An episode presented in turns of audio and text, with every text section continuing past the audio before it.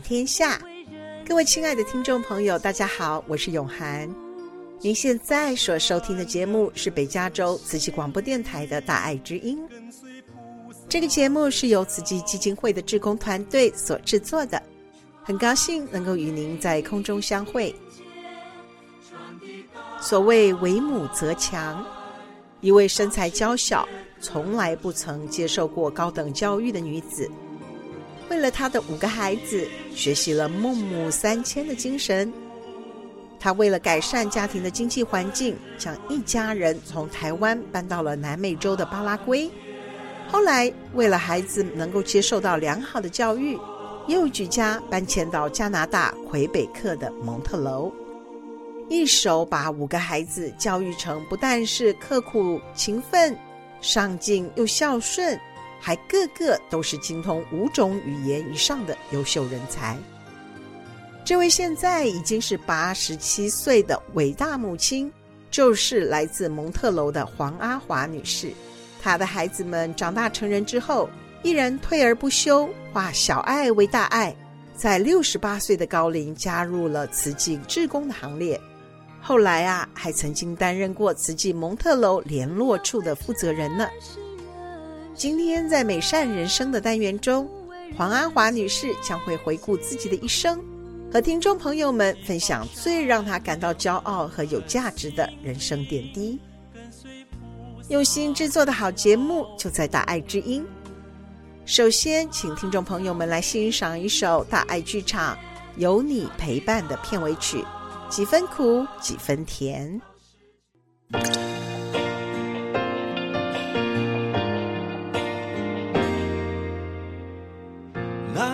学校毕业，勇气打开视野，就一脚跨进了社会。生活千锤百炼，生命长出智慧，身体里灌溉一腔热血。时间给人什么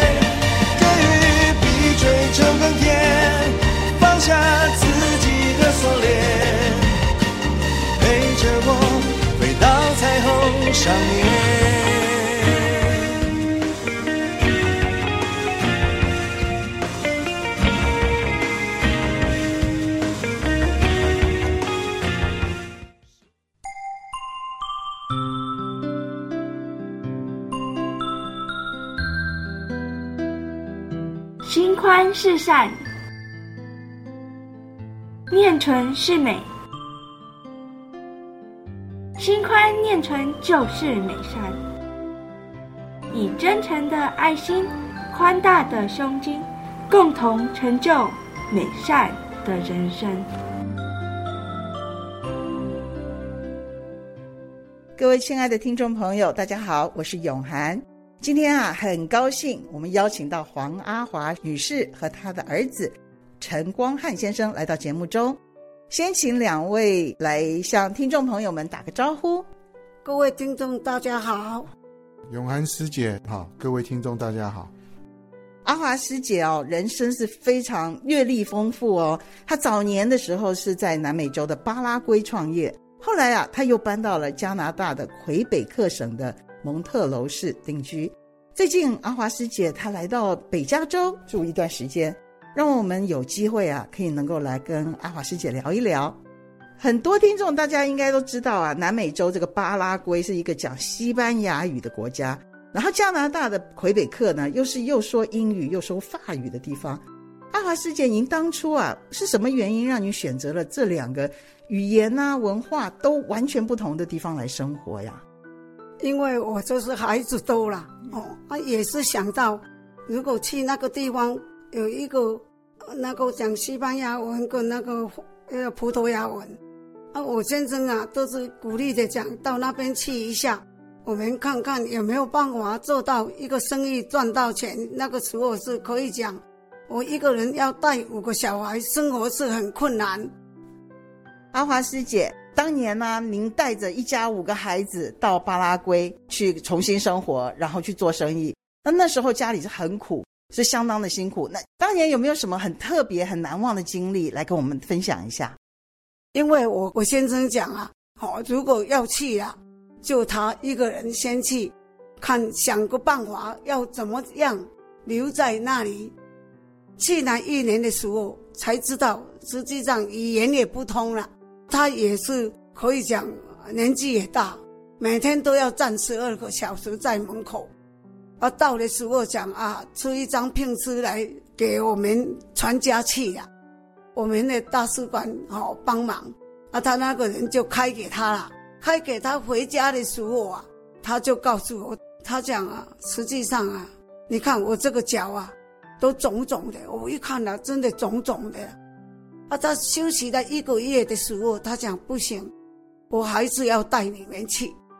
啊，他就好要买飞机票，哦，要怎么办？啊，就打算就电脑要收收哈。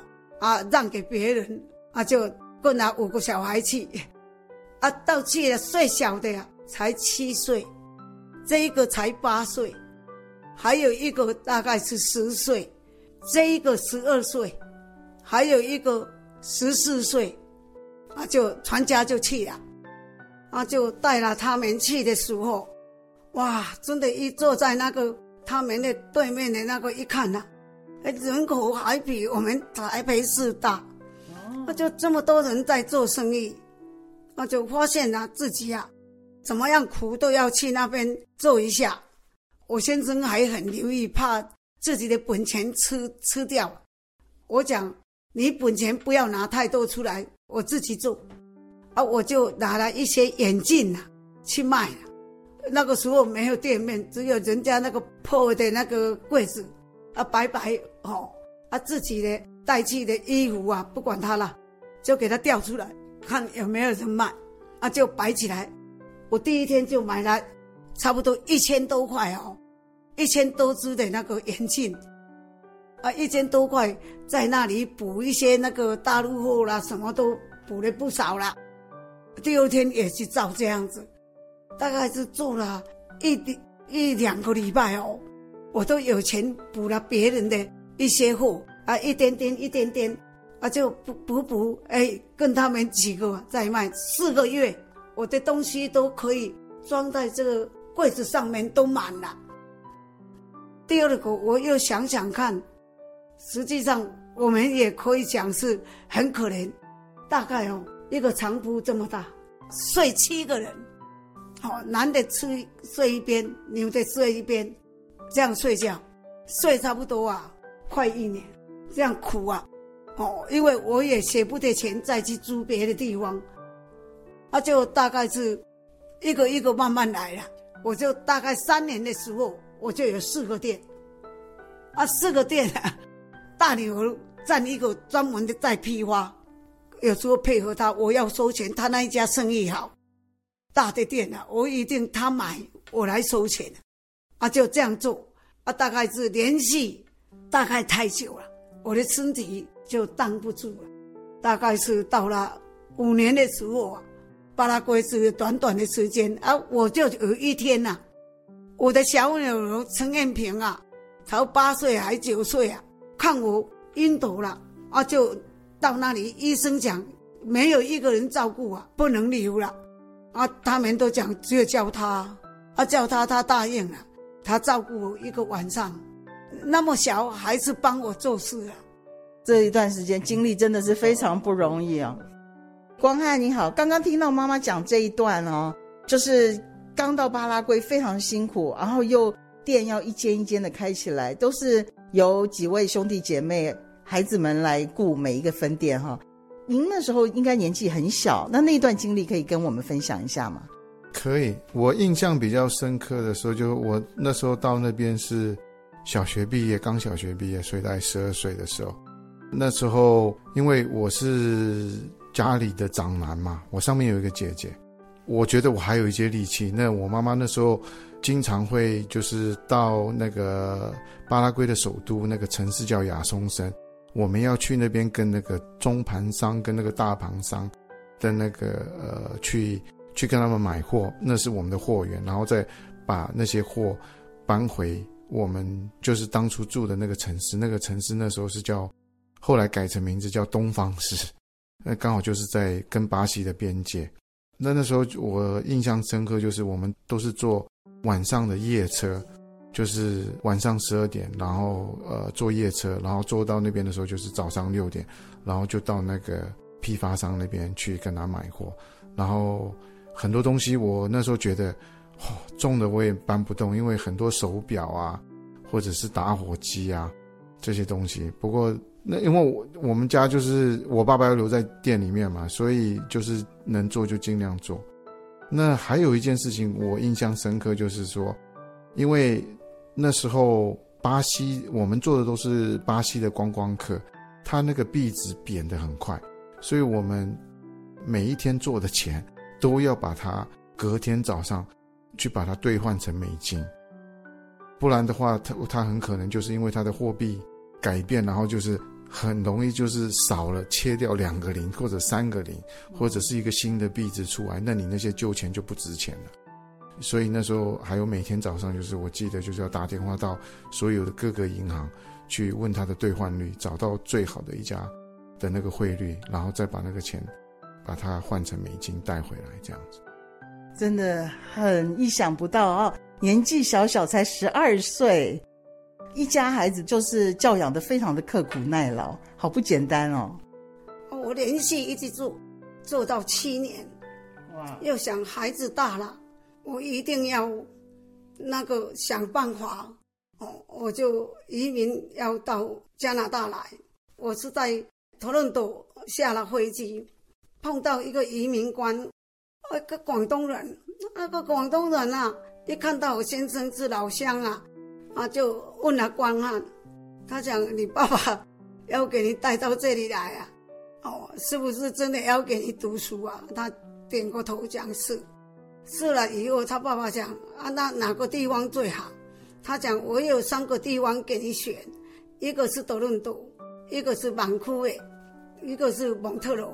那他讲如果是读书啊，一定要去蒙特罗。啊，我先生想想对，蒙特罗这么冷，零下四十几度，孩子一定关起来。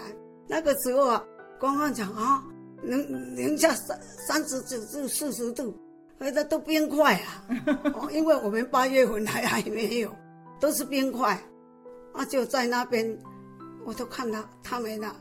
实际上，光汉也很懂事，就自己那一本书啊，大概是到了十二点了，都在读了。到加拿大来一段时间，因为他们要报学校啦，啊，报的时候我就讲，哎，这没有补习也不行啊，哦。只有英文啊，怎么行？他爸爸都讲啊，没关系啦，啊，那那你就呃，英文也要读，普语也要读啦，哦，讲到法文也要读啊，啊，读了以后啊，他们讲你的英文根本都不通过，你一定要找一个地方来补习，啊，我就每一个每一个给他排地方去补习英文，啊，第二个我去请教一个教授。那一个教授给我讲，是我们巴拉圭有认识的，哦，也是台湾人。他给我讲哦，如果数学一定要到台湾，那就找了自己的有一个外孙是以前是正大的数学系的老师，啊，就叫他来教。他一看呐、你这个啊，三年要三个月就要读完，怎么行？哎，就给他考了一下，真正的三个月，他告诉他讲我行。他回来以后啊，真的在美国那个的时候要四年，因为你是从国外来的。毕业的时候，他的成绩是第一名，第一名就报纸都登出来了。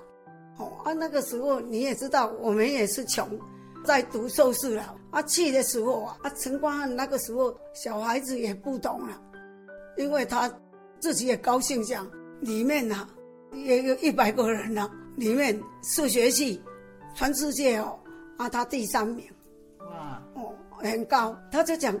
自己一拿拿五科了，哦，他的那个一定要五科，自己砍书了，砍了半年，发成绩呀，他自己跳起来，他讲爸爸，我已经哦考了三个 A 加两个 A，学校告诉我，我不要再读硕士了，我已经硕士毕业了，然后校长他们要开会，开个会讲，哎，出来都讲你陈博士，你这半年呐、啊。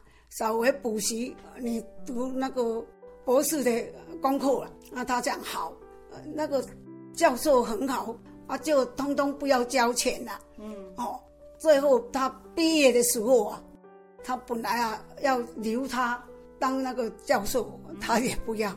啊，他爸爸都讲啊，这个孩子很高乖啊。哦，哎，没有过几天呐、啊，他自己告诉我，那个电机牌照我考出来了。哦，那刚刚就听到阿华师姐的介绍啊，那您孩子们会好多语言哈、啊，又会西班牙语，又会葡萄牙文，又会英文，又会法语哦，又会中文，然后呢，这个读书又读得很很努力，很用功，然后最后是毕业于麻省理工学院，是博士毕业的哈、哦。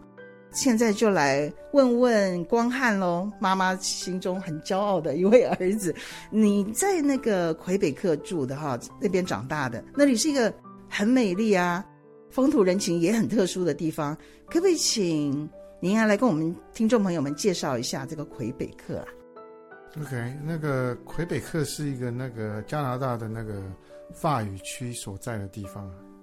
就说，如果说大家想到去欧洲玩的话呢，我觉得不要飞到那么远。加拿大的魁北克其实算是一个比较特殊的地方。你到了那个地方，你就会感觉你进到欧洲了，因为他们有很多露天的咖啡啊，然后都是那种法国人生活的方式。它本身是法国是一个很保护他自己文化的，所以他。会把他所有的那个呃文化尽量保留下来，所以那边当地的那个像是高速公路道路的那个 sign 都还是保留在法语上面。所以如果说你只会到英文的话，你到那边通常会吓一跳。当地人都是用法语跟你讲。所以您在魁北克上课的时候是用英文上还是法文上啊？呃，蒙特楼它是一个比较特殊的城市，所以它其实是双语的。那可是当然，法国人还是占比较比较多，啊、那但是你你如果说从小到那边移民的话，他是规定你一定要上法语，除非你比较有钱，要把自己的小孩送到私立学校，你就可以去选英文。但是大学的时候他就开放了，就说那边有两所英文大学跟跟跟两所那个呃法文大学，所以大学的话你就有选择。刚刚您妈妈就提到您的语言能力这么强，很短的时间之内就补习，把把这个英文啊、法文都学起来哦。我觉得我还好，但我我妹妹弟弟他们就，因为他们我到那边就是直接读大学，所以我那时候就可以选择英文大学去读。那我弟弟妹妹他们是因为到那边的时候还在初中、高中，他们就必须经过呃法文的训，就是学习。然后可是因为他们有西班牙文的。呃呃，基础，所以他们学法文的话，其实比较容易，比学英文还容易，所以其实比较占便宜。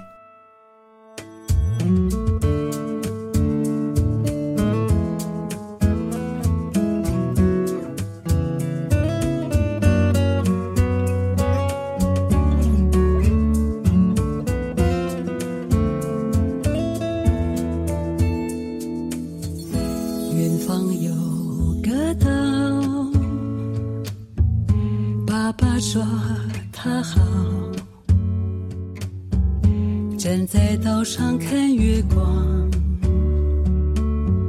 思念家乡的美好。你说我很好，以后有你靠。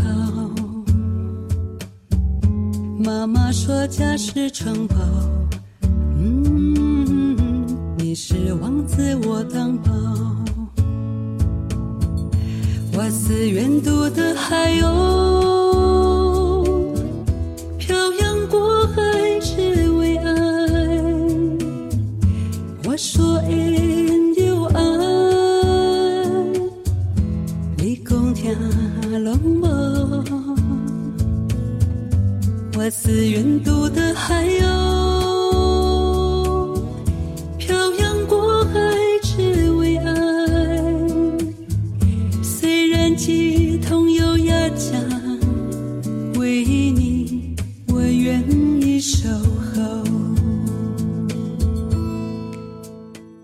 才您所收听的歌曲是《有你就有家》，接下来让我们继续来听黄爱华女士的分享。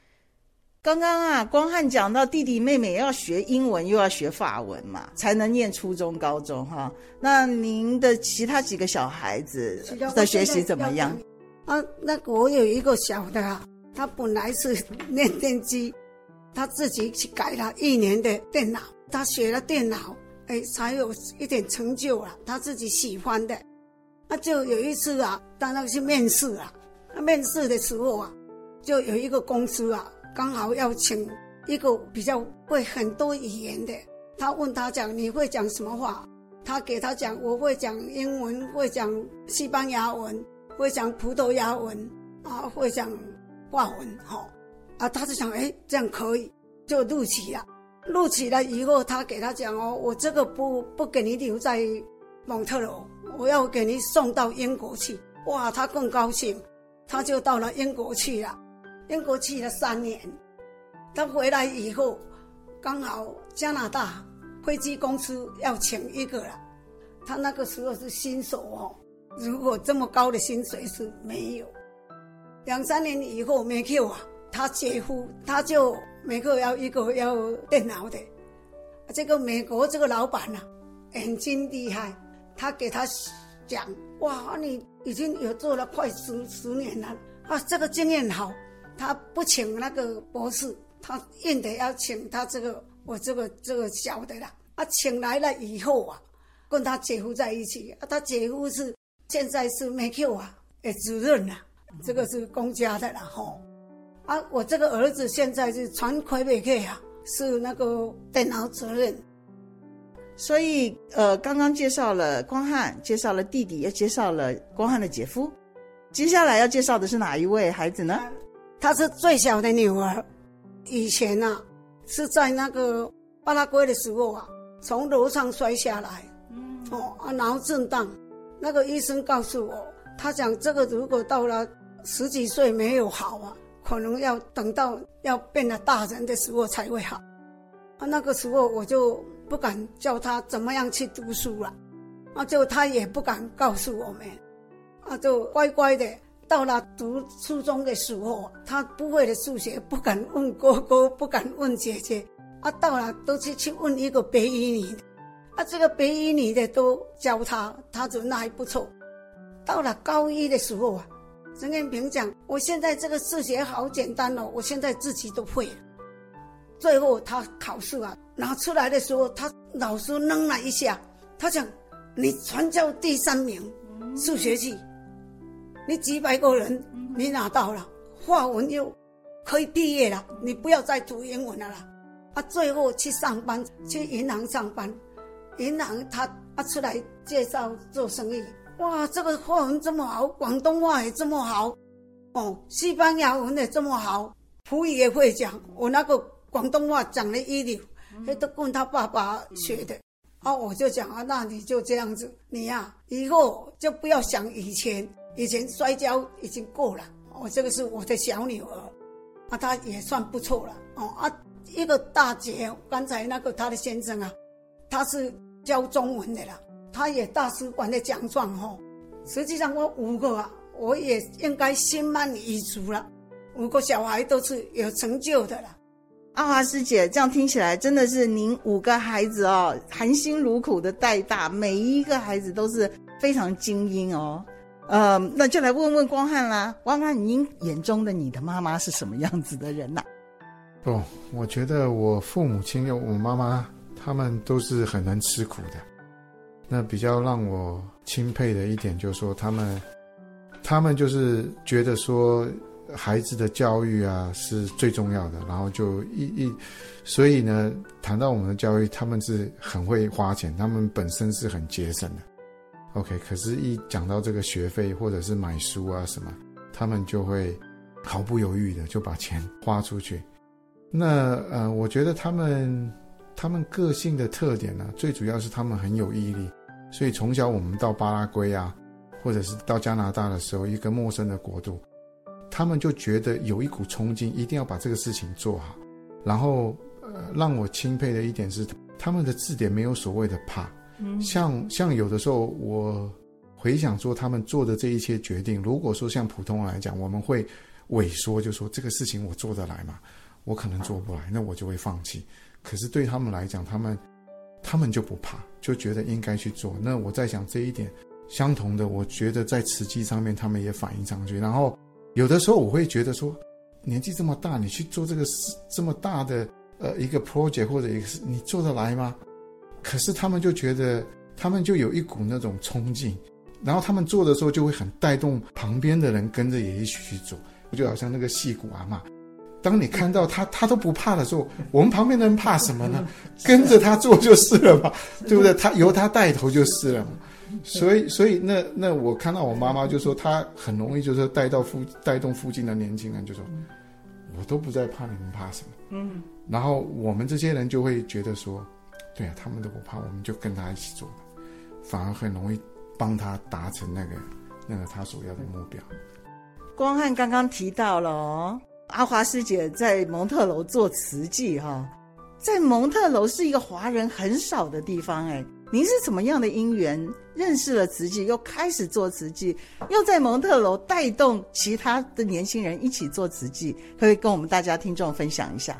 我在蒙特楼是这样子，我有一个很好很好的会长，他因为没有办，他也是那一段时间也是算很可怜，就没有什么办啊，领起来当瓷器的会长。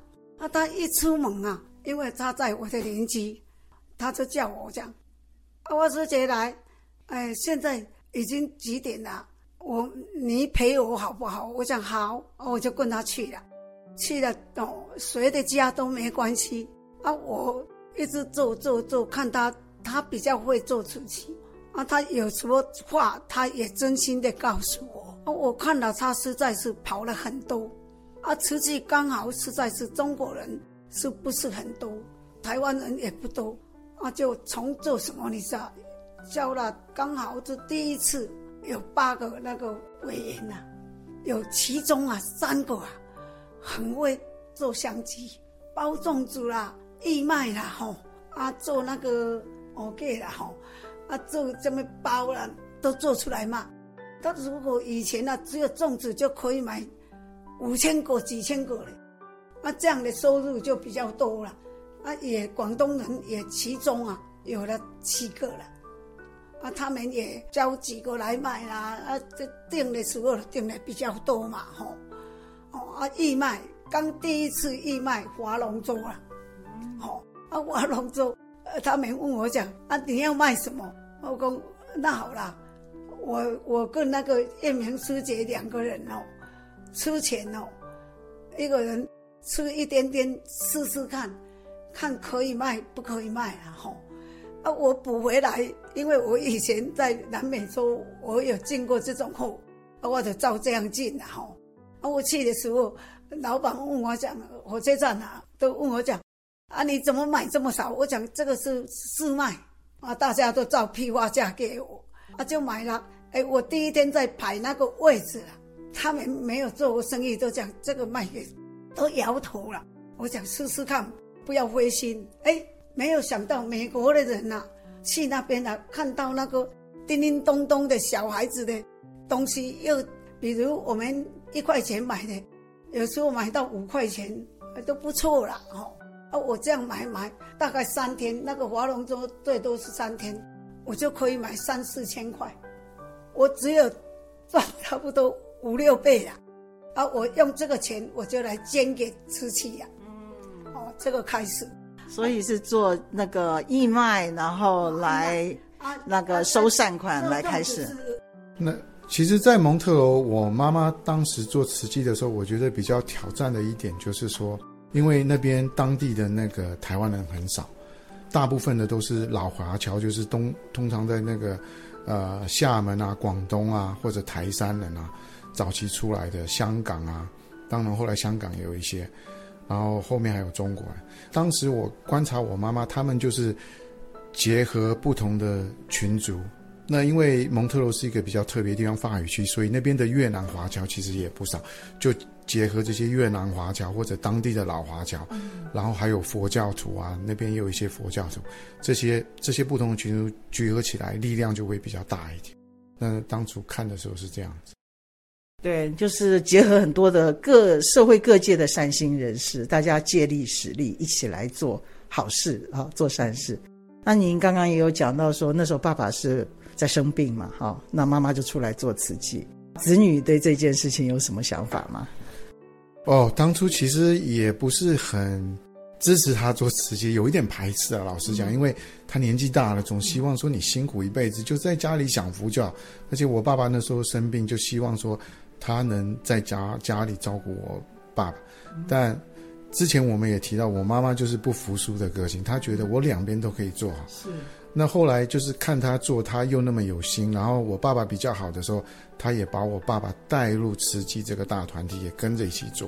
然后就是看着他们两个都那么有心，变得说我们最后也就是举手赞成。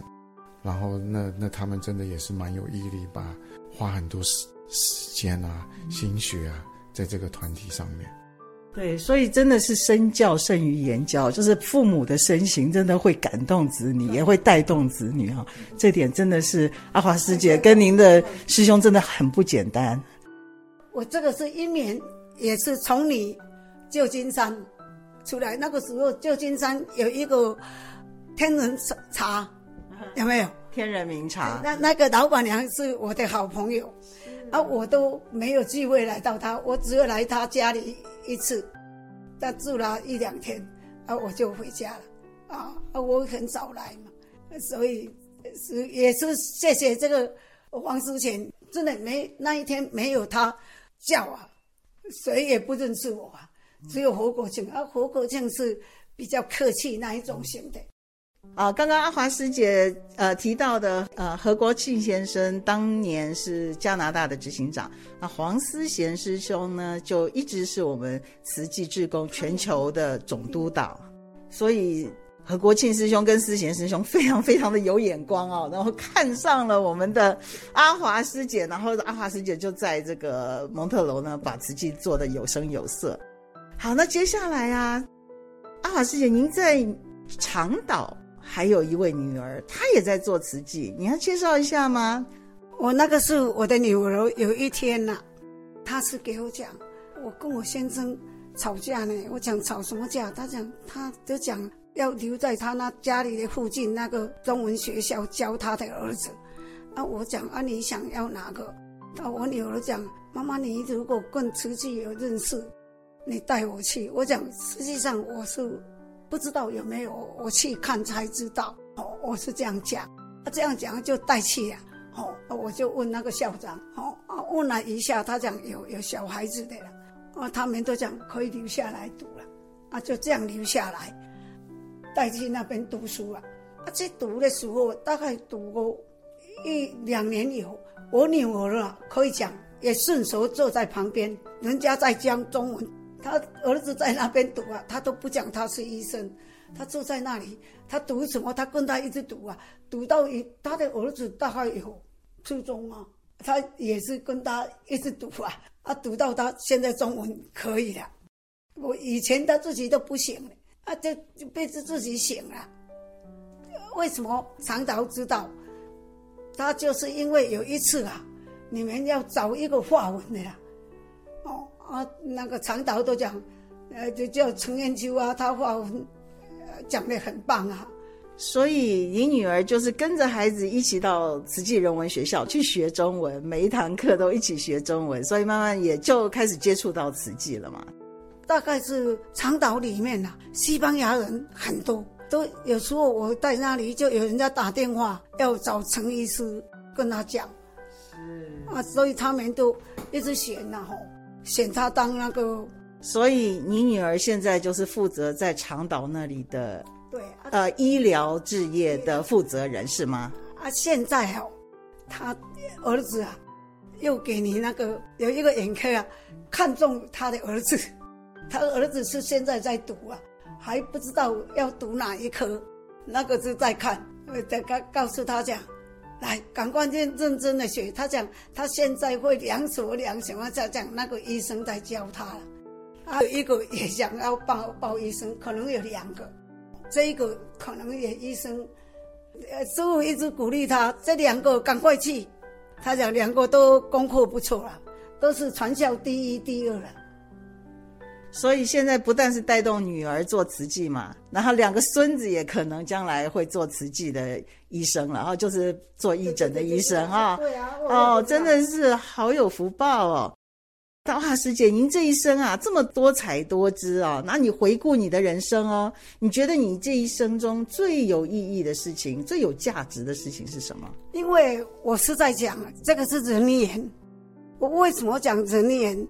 我实在没有做什么，因为我自己啊，觉得我书也念的最少，但是有时候欠的时候，我都自动的有我的节目。有一天。慈济派来一个，呃，慈济大学的校副校长到了蒙特娄，那叫他叫叫我啊，因为人家有七个博士，啊，那一个不会讲英文，啊，我也不会讲，啊，只有那个会长陈祥生他会讲，他会讲话文，他那个会，啊，他那一个我心里想，你应该找一个也会讲英文才对，他不要，他就一定要叫我。哦，我就去，去的时候啊，是在碰巧，刚好他里面现在在梅 Q 啊，也算一个名校，他什么老师都有哈，叫一个讲日本话的啦，讲日本话刚好，我那个时候我讲出来你们都会笑，我那个时候我才一读了一年多啊，啊一年多一点，但是我小时候可能语言方面哦，我也是肯读的一个了。我这个还可以讲给你们听啊！好，日本人都讲，以为我是第二代。我到日本，我都讲一些日本话，互动的可以讲。啊，讲了以后，那个日本人啊，好高兴。我们要请他吃个饭嘛，吼！啊，一起去吃饭。他坐在我旁边呢，他好高兴。他讲本来啊，我都告诉那个几个啊，那个教授啊，你们都有的人讲，他在那讲话。啊，我这个人就呆呆呆的坐，所以变了我的位置一定要跟他坐在一起嘛。啊，两个就这样聊了。呃，那一天呐、啊，那个会长讲笑着讲，他讲今天呐、我是最聪明的，我今天没有叫阿华师姐，谁跟他讲话？日本人，所以就这样子就很难了。第二个，我也是感谢这几个，我刚才给你讲的，哦，何国庆啊，啊，王思贤呐，哦。这个是跟我就是有姻缘，没有不会抽的这么准，啊，也刚好我讲那几句话，师傅这么高兴，啊，他派了这么多的工作给我，啊，就自己也感觉像我这种人才太多了，就不知道怎么去用处，啊，我用的方法是不是最好的，就是最简单的，哦，这个是一种人缘呐、啊。对不对？大家也这样讲啊，他是真心话，我也是心里呀、啊，这么简单啊。实际上做瓷器呀，你记得，你发现啊，很多人呐、啊，这个人家也不要，那个不要。假假如自己有稍微有一点办法去接受，就会用到。做这个吼，要第一个啊，也是要自己啊，稍微吃亏也没关系，就什么都好，因为你点头啊，大家都高兴啊，没有什么特殊啊，你想到了，比如有越简单的事啊，别人看了大家走，你捡起来做，这个是最好。心宽念纯啊，然后不挑工作，哈，然后就什么事情都处处跟大家结善缘，这就是您觉得您这一生里面的这个信念，还有因为这样就跟好多人都结了非常好的缘分。您这么有这么丰富的人生阅历，要不要送一个礼物给我们的听众朋友？有什么鼓励啊，还是建议我们听众朋友们？那鼓励哦，也是很要紧。你比如是今天有一个新来的。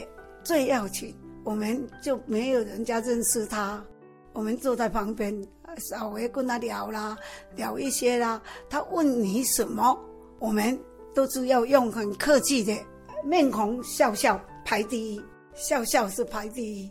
非常棒的分享哦，就是真的是处处结善缘哈，然后谦卑，以谦卑的态度对待大家。好，非常感恩阿华师姐光汉，谢谢。哦，谢谢谢，谢谢，感恩。新冠疫情将近三年，改变了全世界。慈济志工脚步不停歇，扶持弱势，为人间点灯。慈济年度募款音乐会特别邀请台湾金曲奖得主万芳。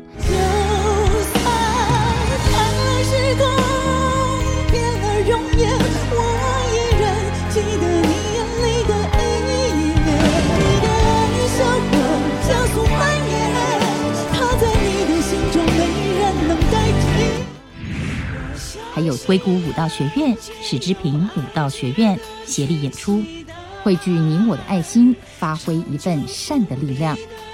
十一月十九日晚上七点，十一月二十日下午两点，地点在 Santa Clara Convention Center。购票请拨打四零八四五七六九六四，或上网 triple w dot tcnw dot org。各位亲爱的听众朋友，我是永涵。您现在所收听的是慈济广播《大爱之音》这个节目，在每周六的下午两点到三点，于 FM 九十六点一频道播出。如果您不住在旧金山湾区，也邀请您使用 Podcast 到大爱网络电台，或是上网到大爱 Radio.TW 收听《大爱之音》这个节目。您对我们的节目如果有任何的建议或回响，欢迎您拨打我们的专线。四零八九六四四五六六。接下来，让我们以一颗虔诚的心，恭敬聆听正言法师的智慧法语。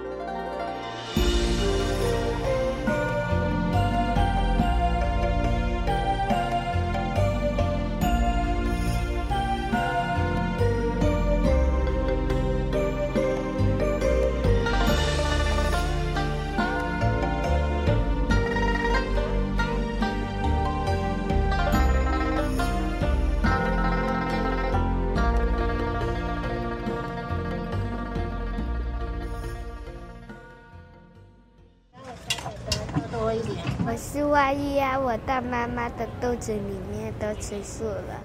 他看到动物可能是感觉是一个平等的啦，就是众生平等的概念，就是跟其他小孩不一样的地方。我们要跟动物和平相处。我们吃了小动物，他们的爸爸妈妈会相信。圈圈圈圈圈哦。吃菜才可以让身心健康，可以爱护地球。看到小小孩子，他们的悲心、爱心，比你我还更恳切。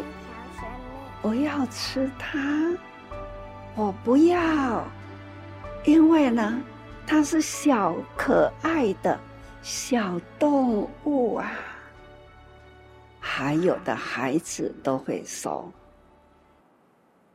因为平常这小动物会跟我玩，就是我的好朋友，我怎么可以吃好朋友呢？啊，赞叹呐！我赞叹，很有智慧，这都是你的好朋友哦。我从来没有想过要用这样的话跟孩子说，可是听到了孩子啊，倾诉，他们都会说是公公的哦。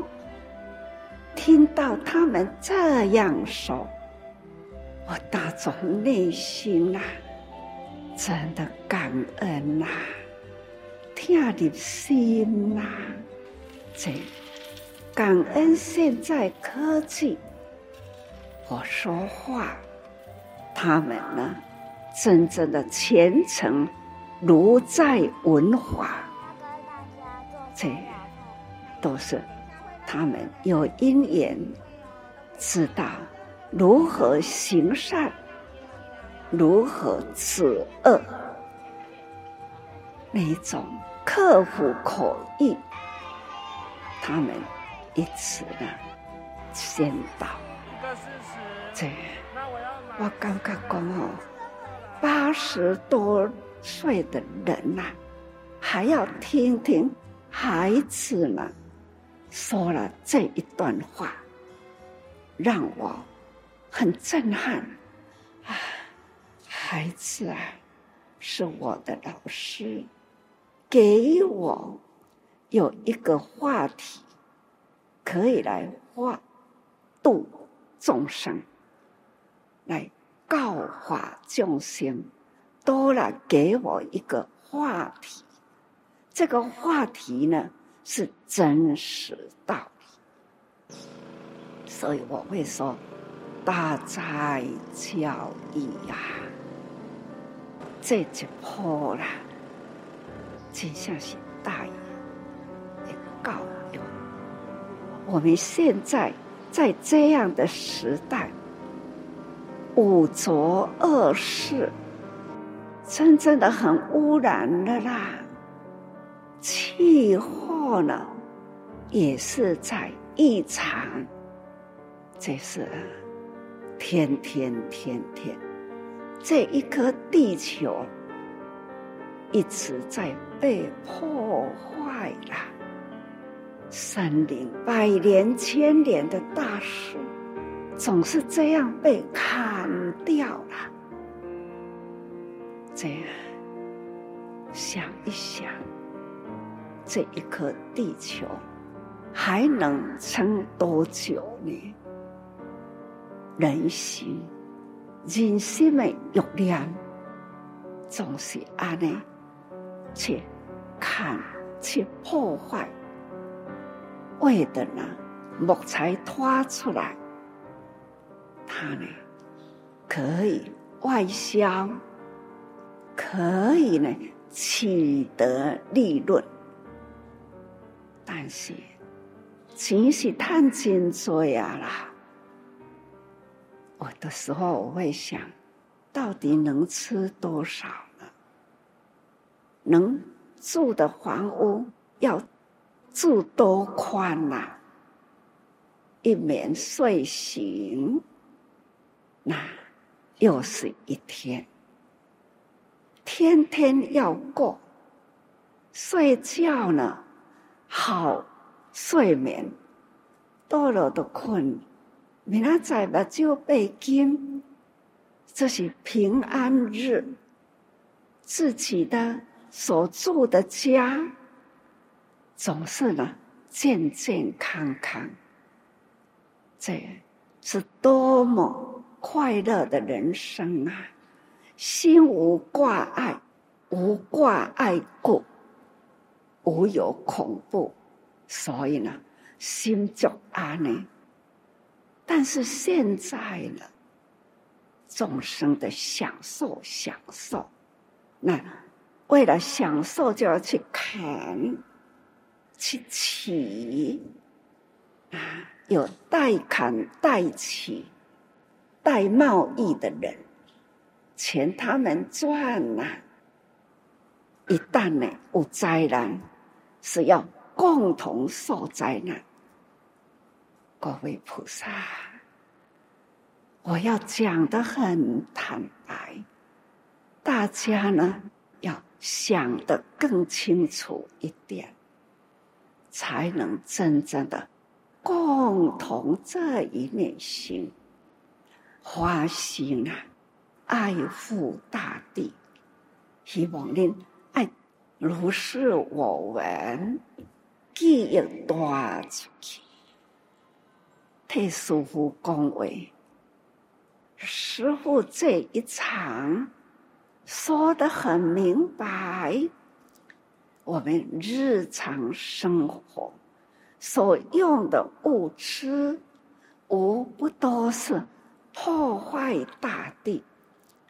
那砍大树啊，看我们坐在这里，这张桌啊。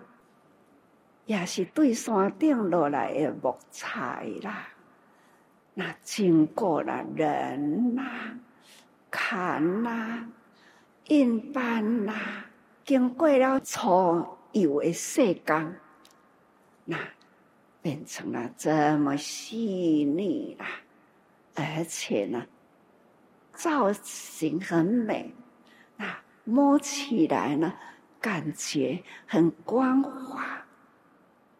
让我用的很舒服，我每一次用到这么舒服的的这个衣座，我心里呢，能一直都是过意不去。真正那想到这个物件的来源，那就会感觉很惭愧。到底何德何能坐在这里舒服的地方？那不知道消耗多少的物资、人工换来的这么的方便，所以跟大家这么提一下，那就是我今天呐、一直感觉呢。要会跟大家说不可的话，期待是否用在日常生活中，还要呢，莫忘了宣导。你那跟你的朋友分享啦，有话题，而且呢，有很清楚的头脑。安尼呢，会不断增加咱的常识，也巩固我们的智慧，不要消失掉。那福慧红包拿在各位的手上啊，这个红包呢，就是地慧财，所以叫做福慧红包。这时候出版税啦，年年一样。就来跟大家结缘，您好，哎，好好珍惜它。这面顶有宇宙大觉者，这不是照相，不是做枪啦，是要我家己跟大家讲，那虚空有佛，他慈视的地球，在怜悯地球。要向地球人说话，所以来跟大家人讲，佛法啊是遍虚空法界，这是亲像的虚空法界，好像地球呢漂浮，佛陀呢就是要来抚慰大地，期待地球平安呐、啊，人心善良，来永护大地，在各位。佩着这个红包，大家人来珍惜它，好好的学佛行菩萨道。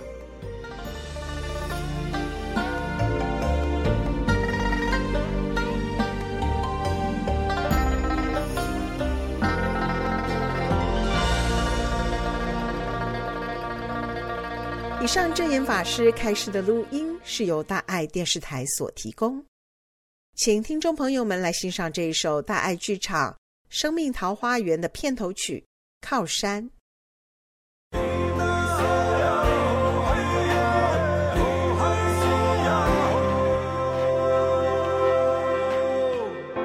我听得见你，因为你在我心里。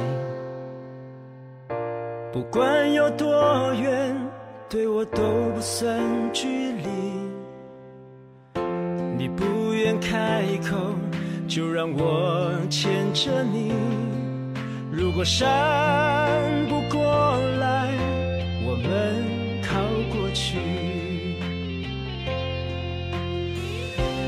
屏住气息，然后深深深呼吸。就能体会这一切多么值得去珍惜。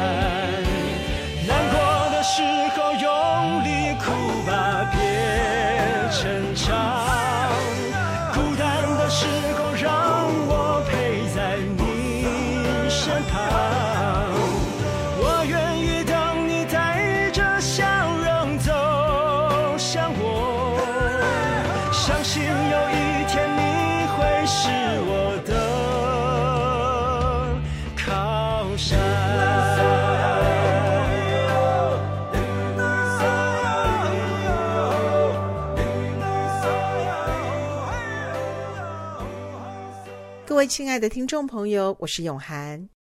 今天在节目中，我们听到了黄阿华女士的精彩分享。